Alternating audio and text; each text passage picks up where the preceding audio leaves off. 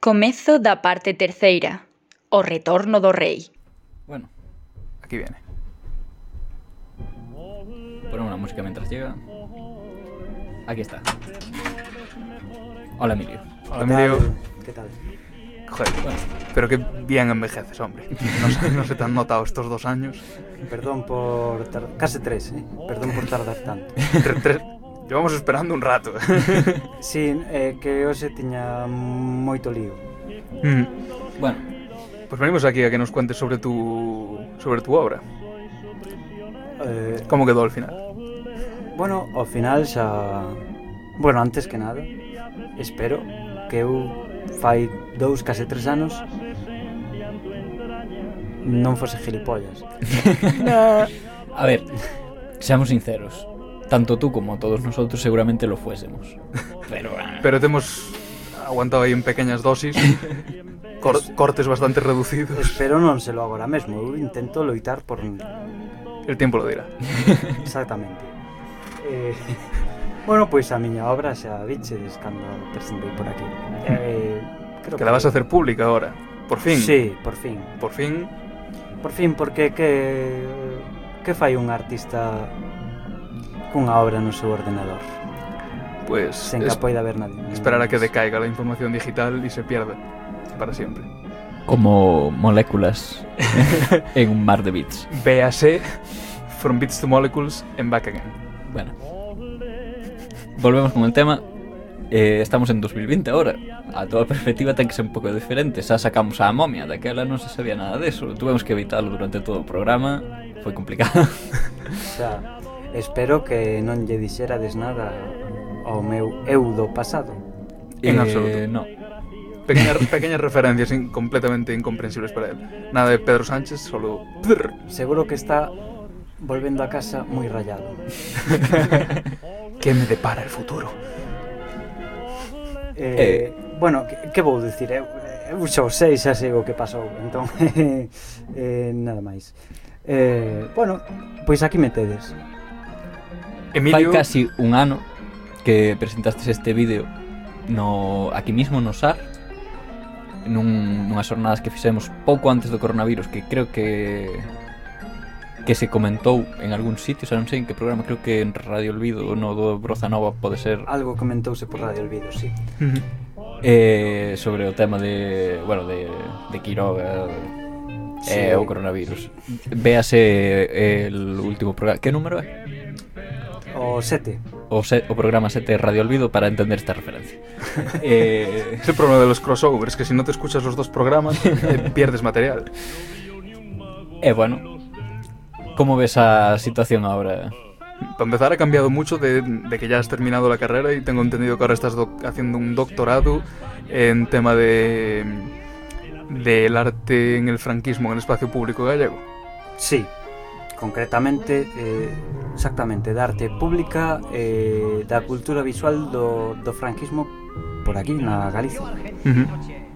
Eh, eh, bueno, eh, pilladesme un pouco facendo unha especie de tour dentro de do que se pode legalmente facer gracias Pedro Sánchez eh, visitando e improvisando un pouco eh, viaxes polo territorio galego nos que quedan elementos do franquismo Inda que pareza imposible, quedan elementos do franquismo uh -huh. Has encontrado alguno así que, que tengas especial cariño para comentar? Mm, de momento nada máis que lápidas, cruces, eh, algunha coutra fonte con Xugo e Frechas, pero pouco máis. Nota para el futuro dentro dun año repetir este programa. Non recordo moi ben onde onde é, pero pode ser que ou en Vigo ou en Pontevedra, por provincia de Pontevedra casi seguro. Creo que é unha ou Vigo en Pontevedra e chamoume a atención cando saleu a noticia que retiraban unha placa dunha igresa pero a igresa está ten un un como se chama, non me sale agora un grabado, un escultura que sale da parede Bajo relieve, Bajo relieve. alto relieve. De feito, creo que era máis ben alto relieve, sí, Alto por, relieve. polo que salía. Eh, claro, ao lado da placa que retiraron había un aguilucho en alto relieve Como quitas eso? Non se pode. Por lo menos sin cargarte a iglesia. Puedes darle color, Sí, exacto. como unos sprays. Eh, sí, que por que o tes que quitar? Cando... Quero dicir, Pa- a ver, ¿Para qué quitar cuando puedes vandalizar? pa que, eh, exactamente, sí, unha, unha máscara de Kisa ao lucha. por... Ah, pois totalmente a favor daquela pintada de Eh, Kiss eu na catedral. Ti- eh, digo en serio, a Catedral de Santiago creo nunha conversación que tuvemos un día, creo recordar que ti me comentaste algo de a ver se si tiramos a catedral xa. Eu non quero tirar a catedral, eu quero que se pinte toda por dentro con grafitis guapísimos e que se utilice eso para concertos, porque sona de puta madre ese sitio.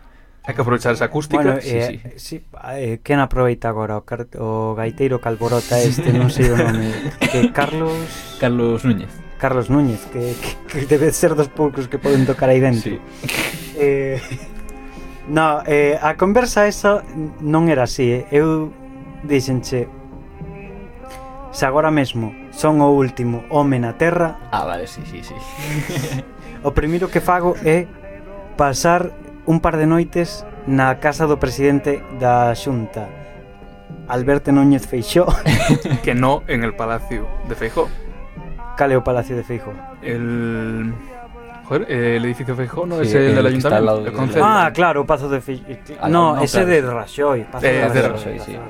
Joder, sí. No, No, no pues- de Fijó eh, sí que hai un, pero non está en Santiago. Non recordo Bueno, onde. en, Creo que está en Ourense. Santiago temos a Praza de Feijó, Mm. que está aí onde o modus vivendi, modus operandi, onde, bueno, hai como unha escola de música. Non, pero bueno, eh, volvendo ao tema, pasaría un par de noites na residencia oficial do presidente da Xunta e acto seguido encargaríame, con, encargaríame de conseguir un bulldozer ou algo así Podrías alquilarlo fácil si eres el último. e eh, pa que pagar se o podo roubar. e eh, rompería toda a catedral da cidade Bella e digo, mira, tío. Eu sabín moito, ya, eh? ya nadie la va a disfrutar. Exactamente. E a vivir a cidade da cultura. Posiblemente, posiblemente despois faría unha viaxe eh... a pie ou en bici.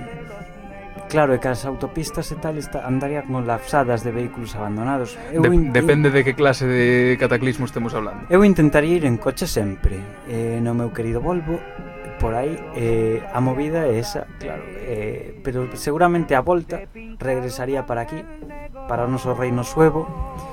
Eh, e, arre, e arrepentiríame de reventar a catedral Pero faría igual eh? Pero luego me iría a Mondoñedo y empezaría con todas.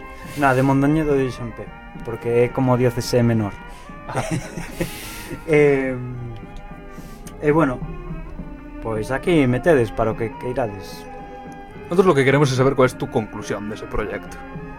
Aparte de lo mucho que lo has disfrutado el viaje, como después ahí con retrospectiva, después de haber hecho el vídeo, de presentarlo, de finalmente decidirte a hacerlo público, un poco lo que te llevas tú de ello, una vez lo haces abierto para todos. Que me levo eh, ganas de, de volver ao Valle dos Caídos Un pouco de, tamén de A dormir allí otra vez. Sí,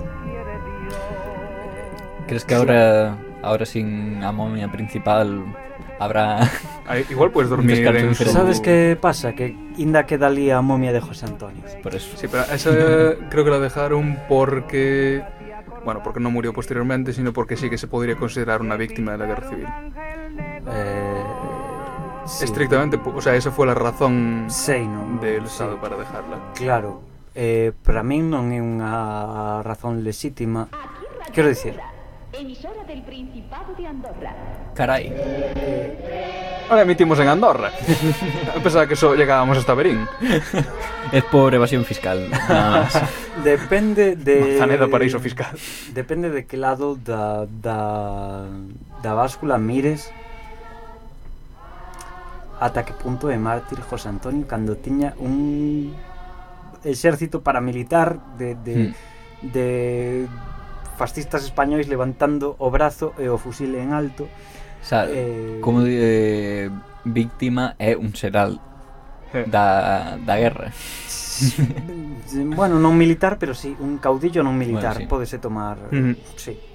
E eh, eh, eh, bueno, claro, eh, eh, por exemplo, aquí en Santiago temos aínda a, a mítica de esta, eh, bueno, aí non na praza da, da, da Quintana de Mortos. Ben morto que estás José Antonio está teu nome escrito. Entón que facemos con iso? Mm, tirarlle eu abogo pola pintura está, pintura vermella. eso está na parede. Sí, eh, está eh, xunto unha cruz eh, de eh, mármore que, creo que eso é propiedade da iglesia técnicamente Claro, pues entón hai que desamortizarlo. Que é unha movida. sí, eh, que faz con eso? Pois pues mira. Ya sabes lo que hicieron los romanos. Damnatio memoriae y le borraron hasta las caras de las monedas. que Pasaron ese, una, una lija. Ese, ese é un tema que quería falar eu co, co Milo de presente. Porque... Porque el del pasado era un pouco... o tema de, bueno, eh, falamos de do tema de do vandalismo, de vandalizar todos estes temas. Eh, eu non sei se xa falei en algún outro programa desto, pero a conservación artística. Vamos a ver. a ver, Que hay que conservar y que no. Ya no que hay que conservar y que no, sino que por qué hay que conservar algo a lo que les, le puedes continuar la historia. Y Claro, no, no, no necesita conservación si todavía lo vas a usar. ¿no?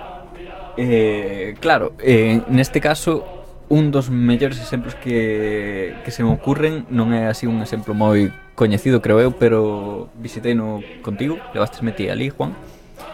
Eh, no esta iglesia que estaba ao pé dunha dunha presa, embalse. Estás dunha hablando de, del de pueblo industrial de As Chairas. Exacto. O pueblo das Chairas, pues bueno, foi un pueblo construído para Para los trabajadores de Fenosa. Sí. Además tiene una arquitectura muy suya, porque no es para nada la propia de la zona, es un, un pueblo creado a escuadra de cartabón, perfectamente tal, y luego abandonado. Y claro, a un pueblo no puede faltarle su iglesia, Y su bar, y su escuela, pero sobre todo su iglesia. sobre todo su iglesia. Es el, que, el tema que quiero tratar ahora. El pueblo fue abandonado. ¿Y qué pasó con la iglesia? Que se hizo quedó. un graffiti Se guapísimo hizo un graffiti con Que eso unas ya no es un graffiti, que es- recorren toda la bóveda Sí. y todo el edificio. Sí, sí, días de trabajo, eso es una barbaridad. Y es una de las iglesias más bonitas que he visto en mi vida y ya está abandonada. Mm. Eso sí que estaría bien que lo restaurase solo en el sentido de garantízame que esto no se va a caer. Hmm. Porque esto está precioso. Aquí Y- en medio de la Ribeira saca todo este... Y hablando de eso, Ujú. eh, me contaste, si, si no recuerdo mal, que ese territorio lo ha comprado no Sí. sé qué empresa para crear Un resort turístico. un resort turístico. Ala. Por lo tanto, esa iglesia a tomar por culo.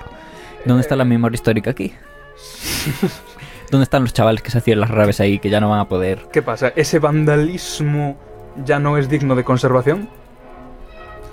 Pois mira, xa que falades disto Eu veño fai dous meses de, dende de Tenerife Ali puiden ver o monumento que teñen na Praza de España monumento aos caídos de España. Que caídos, obviamente. A, a todos los que alguna vez han tropezado en España. Los de España, no esos cerdos rojos. No, os rojos non os outros. Por eso. Eh, e despois o monumento que teñen ali tamén a monumento non sei o nome pero é, é un monumento do mesmo escultor que fixo as esculturas de do Valle dos Caídos e Juan de Ábalos. Digno de ver. E teñelo aí, bueno, non unha especie de fonte cunha victoria alada en riba da cal estaba a, a, a figura representativa do, de, do generalísimo de Franco non é el, pero é unha representación del iso está, quedou aí medio abandonado e tamén en Tenerife que é unha illa que ten moitos problemas coa memoria histórica. De feito, de casualidade, pasei por diante dunha escuela infantil onésimo redondo, é verídico, inda conserva o nome antia de hoxe, non sei. Bueno, Iago creo que pode disfrutar de ser unha desas personas que ha sido educado un instituto Sí, en uno de eh, esos clásicos eh, colegios de primaria, Francisco Franco, bueno, no sé si era primaria en aquel entonces, Colegio Francisco Franco, eh, cuando yo estudié ya era o grupo, CEIP o grupo, pero es curioso porque eh, todos estos edificios, o sea, esos colegios mantienen una misma planta todos los que se hicieron. O sea, el- Mira, en- mismo diseño para toda España. Supongo que a través de los años sí que la variarían un poco, pero imagínate que todos los colegios hechos por Franco en el 45 son exactamente iguales. Pues yo, esta- yo estudié en uno de esos. De hecho, estudié en dos, también estudié en el de Puebla anteriormente, y eran exactamente iguales. Eso estuvo bien porque no- ya no te perdías al moverte de Exacto. instituto. Pois eu veño de visitar ali en Tenerife algo moi curioso que é unha antiga leprosería eh, que non chegou a funcionar nunca de todo en ningún dos seus proxectos empezou intentando ser leprosería, despois pasou a ser sanatorio de sabe dios que. Pasou por campamento falanxista. Ole, un pouco como tal. e, e agora mesmo que pois tal cual o que comentaba despois pola Ribeira. Non, ah. eh, eh, foi varias veces, creo que dous ou tres, proxecto de resort, pero antes de chegar aí, tamén quedou eh, por un lado eh, en campo de tiro de Ole. de paintball e de tal e tamén obxectivo de moitos rabeiros e rabeiras. E a día de hoxe que unha ruína preciosísima cunha igrexa da hostia das mellores que vin na, na miña vida porque é unha igrexa non moderna, senón perdón, non contemporánea, senón moderna para aquel entón. Estou vos falando dos mm, non me fagades bueno, moito caso dos moderna, 40 Moderna entendendo como... Non, falando da arquitectura claro. moderna, claro. Uh -huh. Está aí, bueno, unha igrexa composta por... En vez de ter campanarios, hai tres crucifijos enormes con moitas reminiscencias ao, ao Valle de los Caídos, por exemplo, non? Esa non tes aquí esta cruz que marca toda España e aquí en Tenerife, nas Canarias, que parece ser para min as Canarias son son un elemento aparte. Pouco ten que que ver co resto des, do Estado español. Cos godos. Cos, bueno, non somos suevos. En, Y sería con los Eh, visigodos. e bueno, aí quedou. E recordemos que o golpe militar que, Ujú. que propiciou o franquismo empezou, nas Empezó, Canarias. sí, sí. O dragón rapide. Ya viene para acá, desde Sí. las Islas Canarias. Escala en Marruecos. En Casablanca. Eh, bueno, pues... ¿Tenemos máis cosas que decir? Sí. Sí. Eh, sí, claro que sí. Eu non lles vou dar as grazas aos do PSOE. Eh, voulles dicir que comecen antes que por tirar monumentos que nos lo que, bueno, que deixen que o povo sexa que nos tire e que comece por ilegalizar partidos que eh, con ideoloxías cuestionables. Eh, e iso o, o que... problema aquí residiría, creo eu, en que si lo hace Pedro Sánchez es legal, si lo hago yo no. Tal cual. Mm. Es un campo en el que el gobierno quizás no debería entrar. Eu vou dicir unha cousa. Eu tireille pedras ao monumento de Emilio Mola. Volvemos a Burgos. Emilio Mola eh, estaba na liña su sucesoria antes que Franco. Pasou un, un accidente aéreo, ¿no? Un accidente aéreo tal cual como o como anterior eh, Sanjurjo. Eh, Sanjurjo. Sí. Sanjurjo de Carricarde.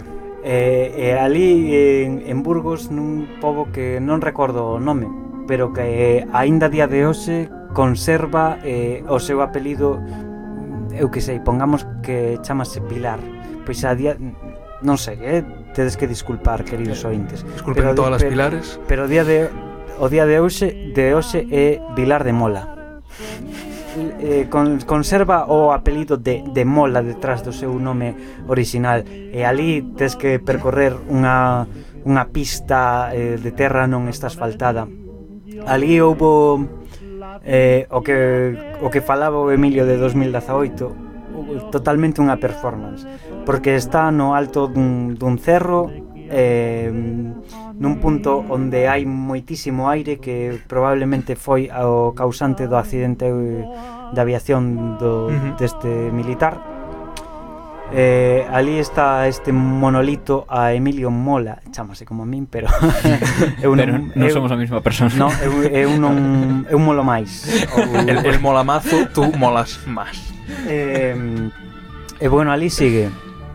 Eu, claro, foi, mira, este ano mesmo fun ata ali, neste tour que vos comentaba, xa non pola Galicia, pero bueno, eh, por ali e, e foi chegar e pasar foi en plena ola calor veraniega e pasar de 47 grados que marcaba o meu polpo que eu nunca na puta vida no termómetro do coche, claro, non sei fora de, de, quizáis algo menos pero dentro do coche, polo menos eu estaba case 50 grados que na, na puta vida estive na tanto e, e, e sufrinos, eh?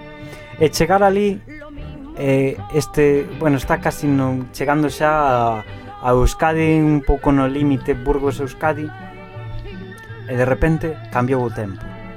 E foi, e que foi chegar ao monolito Emilio Mola e que empezasen a caer rayos e a ventear e, e a idea era comer ali e non puiden facelo. Eh, Tiven, te, te o sea, un accidente. No, comin, comin ali, pero dentro do coche. e eh, di, dixen, bueno, está agora tronando, vou esperar a Camaine, e baixo, e vexo o monumento. E, mira, era un, é un monolito con, con escaleiras, eh, baixas as escaleiras de todo, e, eh, están unhas falsas tumbas a, a Mola e aos militares que faleceron con Mola.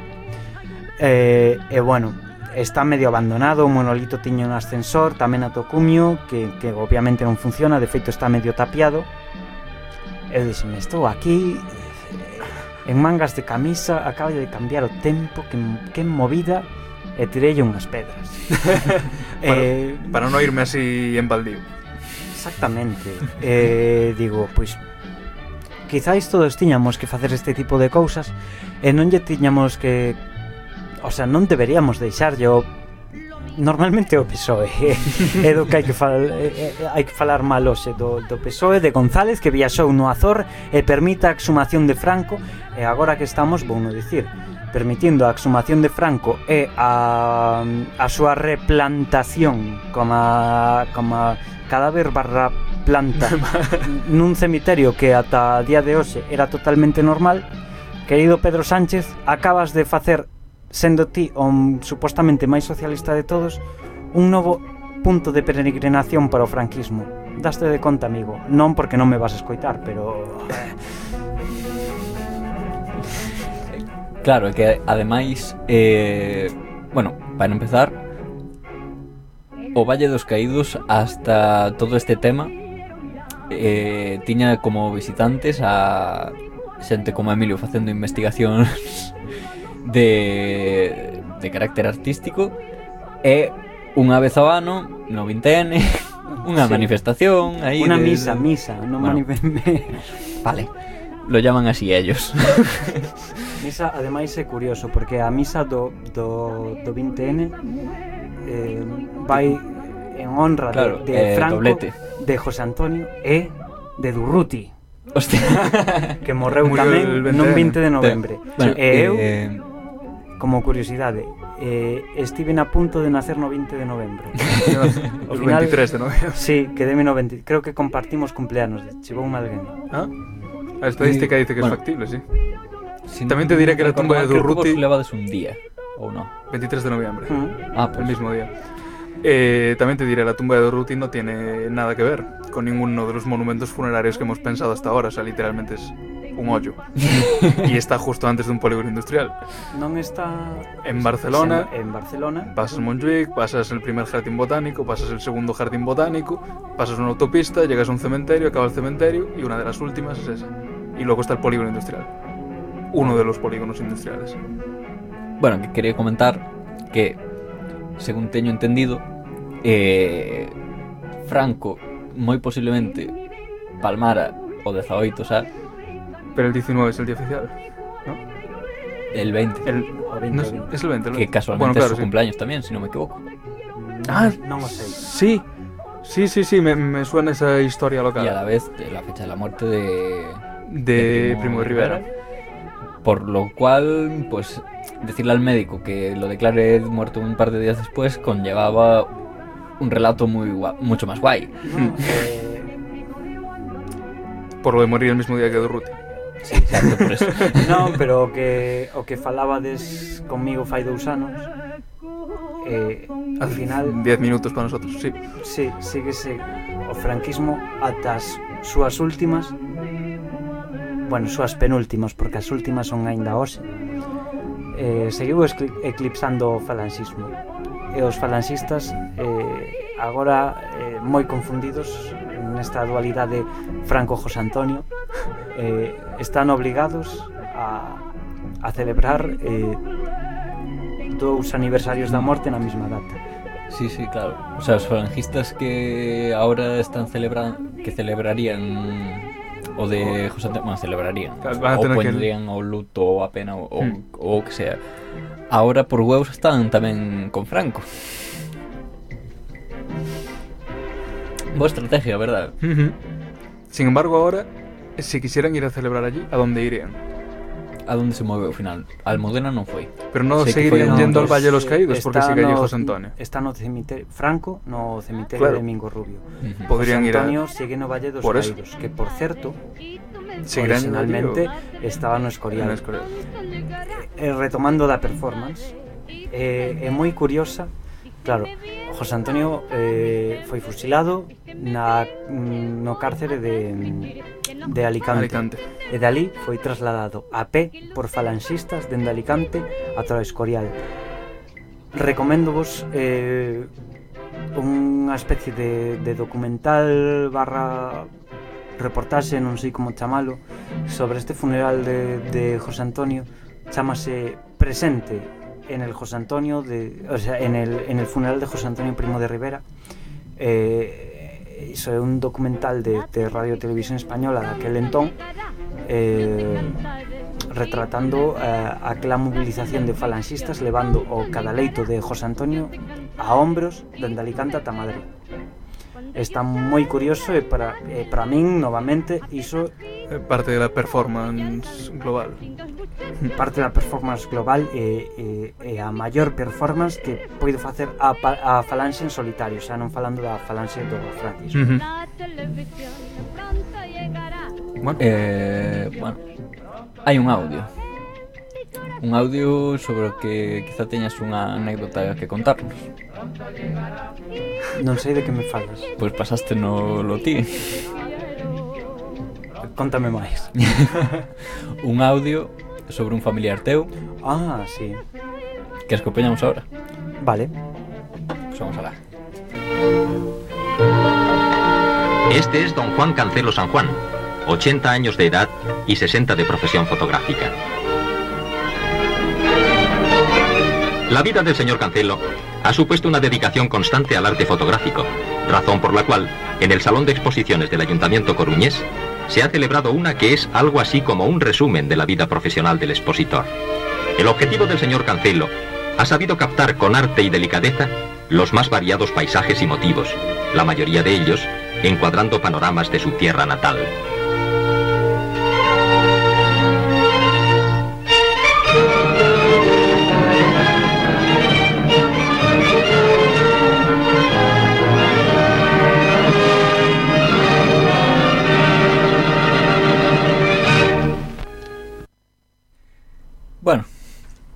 ¿Quieres explicarnos algo? Juan Cancelo. Don Juan Cancelo. Pois eu aquí sigo sendo Cancelo. É o meu segundo apelido. Ás veces figura como primeiro ou pseudo primeiro porque poño o primeiro a inicial. A inicial, mm. sí, a inicial, un pouco por ocultar non, non por ocultarse, non porque hai un peteiro famoso por aí artista. Eh, eh, bueno, este don Juan Cancelo A verdad que pillasme un pouco por sorpresa. Iago oh. Porque eu Ensinei vos o audio este Por curiosidade eh, Pertence a un nodo Ao noticiario documental español Que debe ser, se non recordo mal, do 71 E, e don Juan Cancelo era o meu bisavó. Eu non o coñecín, así que, bueno, podemos falar dele. e, eh, e, bueno, era fotógrafo oficial eh, do caudillo nas súas visitas na Coruña. E, e era un tipo moi curioso, realmente, porque, inda que fora iso, fotógrafo oficial do, do franquismo, non estaba, o tipo non se relacionaba co franquismo Simplemente eu penso que era un fotógrafo con sorte. Mm. Eh, eh, que vas facer naqueles tempos? Ah, eh, decir que non. non podes dicir que non a Franco porque igual se dis que non a Franco acabas nunha cuneta. Eh, e eh, bueno, eh, hai anécdotas del eh, por exemplo, como a que era das poucas persoas o tipo tiña moita repercusión eh, reputación fotográfica. Era un fotógrafo profesional dos pés a cabeza. Entón por iso permisi, permitíase o, o, o luxo de, de poder falar con Franco en galego. Eh, debía ser das poucas persoas que o facían. Iso os historiadores del que hai varios eh, eh, eh, anécdota máis reseñable del que contan. Eh, despois hai hai algunha outra que xa vos contei outro día como que nos tempos autárquicos dos 40 eh, cando os flashes das cámaras eran unha cousa eh, moi peligrosa que estoupaba con moita facilidade unha lámpara moi explosiva eh, nunha sesión fotográfica reventou o flash o, o flash. E, e claro, todos os militares que estaban ali agocháronse debaixo das mesas Parece ser que era como nun convite Non o sei moi ben, hai xente da miña familia que podría falar máis e, Claro, todos os militares agochados, tal E, o, e, o, e Franco di, cancelo, que carallo foi isto? En galego obviamente non Pero, pero meu bisavó dixo, no, tal, pues, reventou o meu flash Sen embargo, eh, os alemáns teñen esta patente que, que tal, que funciona moi ben, que xa non reventa tal, e nos tempos autárticos conseguiu para os fotógrafos do Estado español eh, que, trae, que trouxeran ata aquí eh, os flashes alemáns que non reventaban. Despois hai algunha máis, unha historia curiosa del, para que un pouco vos dedes conta de, de como funcionaba o franquismo, non? Eh, un pouco os privilexios, porque claro, ti eres un tipo non franquista oficial, non o, non o coñecín, o sea que non imos falar tampouco del, porque igual, eh, quen sabe se si sí o era, eh, da igual. A movida é que era un tipo que sufría moito de migrañas, entón contan aí non o contan tantos historiadores pero que si, si está dentro da miña familia a anécdota de que o tipo estaba nunha sesión de fotos cun dor de cabeza tremendo, acercouse un, un falanxista, non recordo o nome agora, a un pouco recriminarlle que era un vago. De, Cancelo, por que non está usted trabajando? Eh, o que respondeu que doelle a cabeza e tal. Eh, entón, aquí a lenda negra conta eh, que respondeu, o, bueno, o falanxista dixo algo así como nunca había un fotógrafo que le dolise la cabeza tan... El respondeulle algo así, non o recordo ben, eh? tedes que disculpar, como eu tampouco sí, sí, sí. vin nunca a un burro que falara.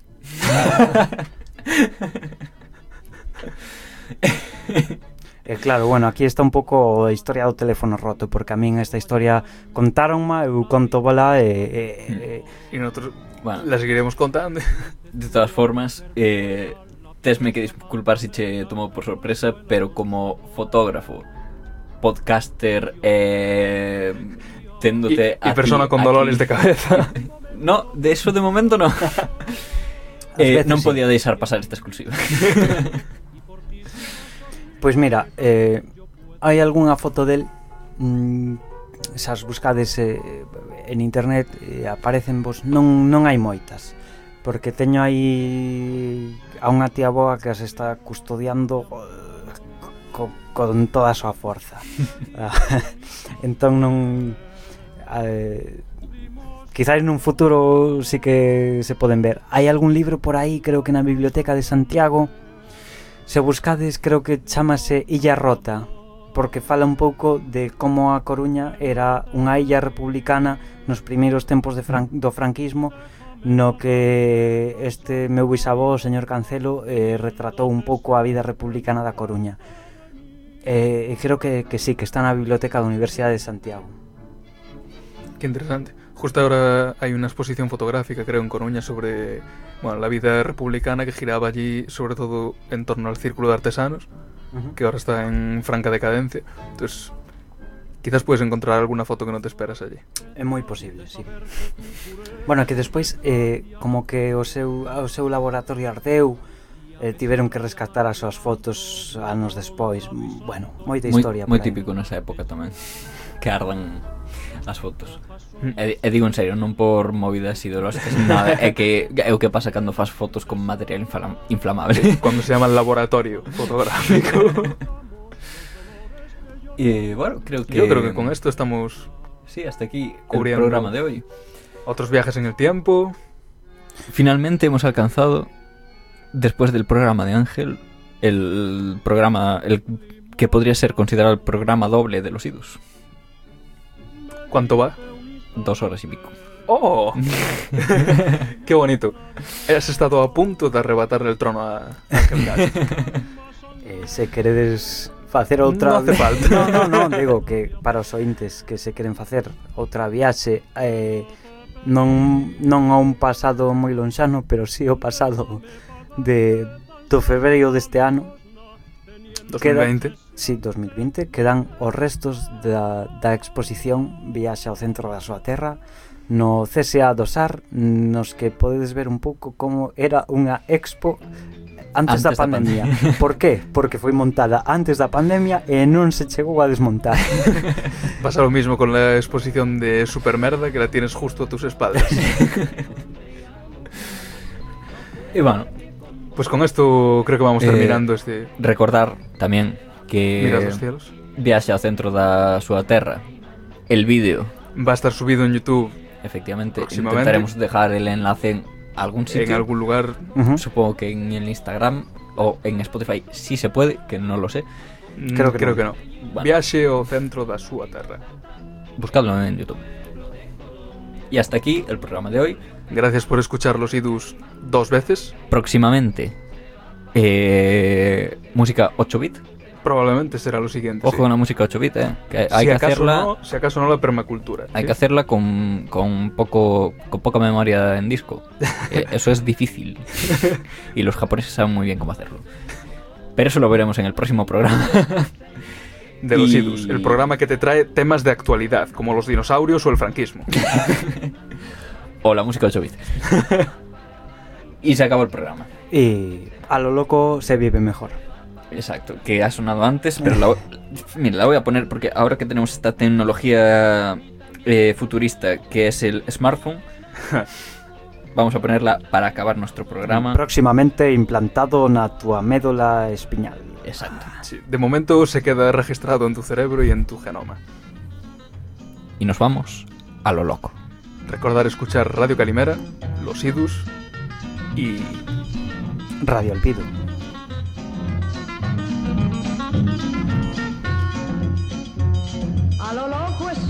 Frase que está de moda, que está de moda y se escucha en todas partes y a todas horas y a todas horas. Es la frase preferida de la buena sociedad y aunque usted no se lo crea, contagiado me dirá.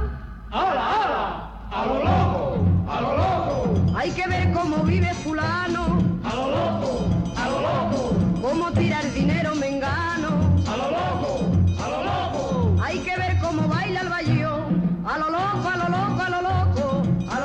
Se vive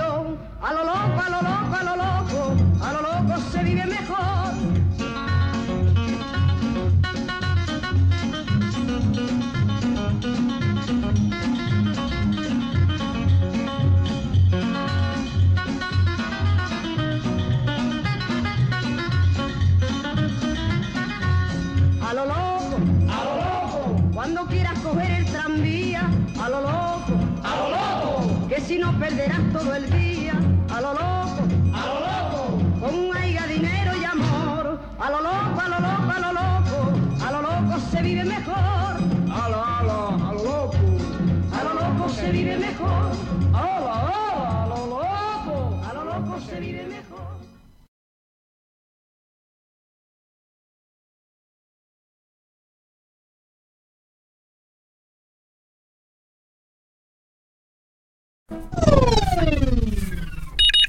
Bueno, eh, estamos aquí en los estudios de Radio Calimera. Juan se acaba de ir. Hemos decidido tomar la radio por la fuerza.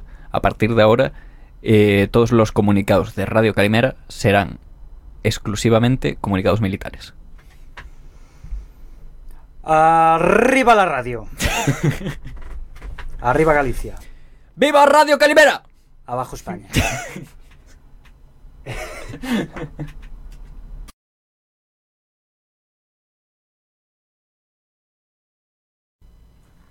Sofocada la insurrección de Yaco y Emilio, retomamos la organización de la Radio Calimera como una emisora anarcosindicalista radical. Rogamos disculpen las molestias. Por favor, sigan consumiendo castañas, mazapanes, turrones y otros productos navideños.